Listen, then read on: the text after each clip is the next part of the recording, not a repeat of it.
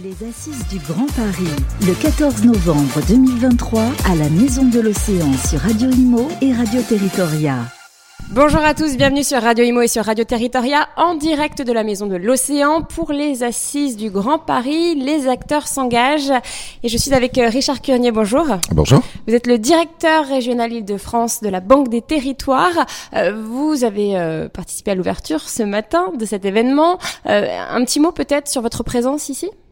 Bah écoutez, je crois que c'est très important. On est dans l'urgence climatique, donc on a besoin aujourd'hui de mobiliser euh, l'ensemble des acteurs pour, euh, pour massifier, pour décarboner, euh, pour travailler sur tous ces sujets qui nous font à la fois économiser des gaz à effet de serre et à la fois de produire de l'énergie verte. Donc je crois que ces premières assises, c'est quand même important d'y être et on est très fiers en tout cas de, de soutenir cet événement.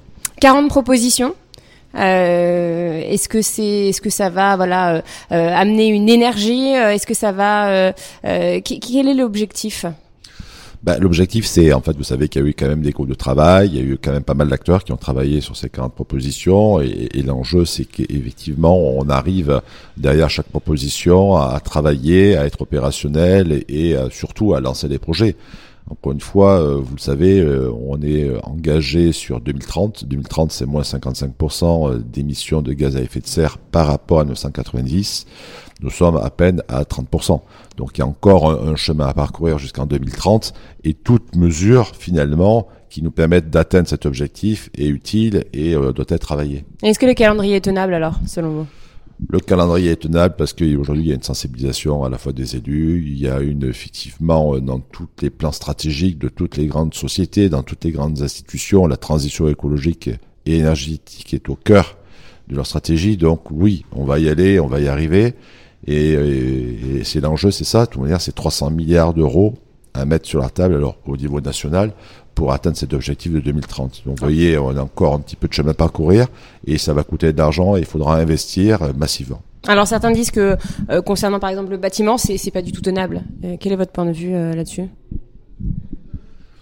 Je pense qu'il y a beaucoup d'efforts à faire et on voit déjà dans le bâtiment qu'il y a quand même des, des productions ça veut dire or euh, dans des usines. Hein, on est travaille sur des sujets, des, conceptions, des nouvelles conceptions.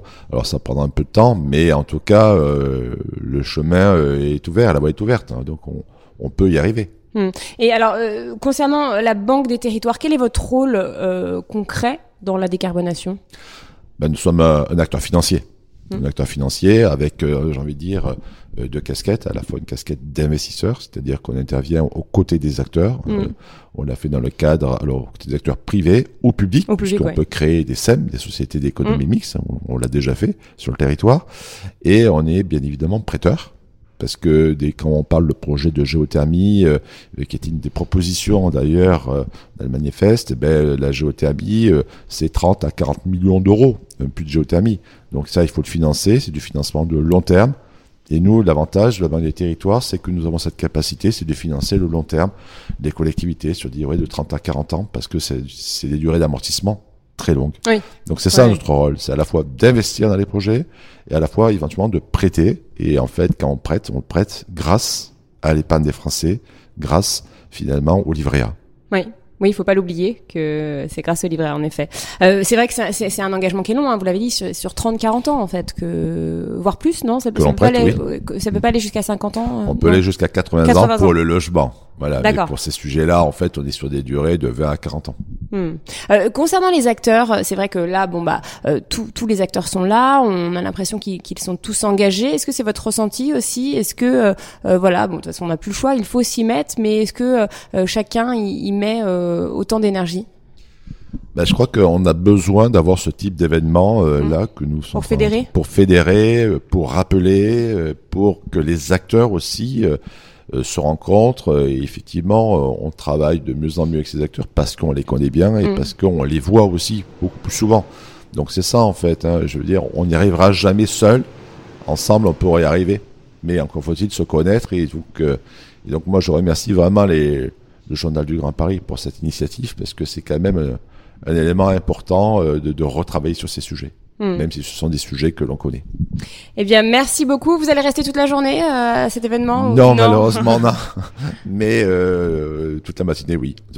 C'est déjà très bien. Merci beaucoup, Richard Kirnier. Merci. Les Assises du Grand Paris, le 14 novembre 2023, à la Maison de l'Océan sur Radio Imo et Radio Territoria.